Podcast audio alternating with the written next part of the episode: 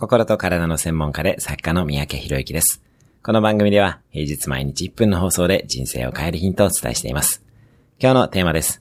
海外生活のリスクとその回避法。私はトータルで15年くらい海外生活を送っています。訪れた国も約50カ国あります。海外生活には当然ながらリスクもあります。大きなものは健康のリスクとビザのリスク。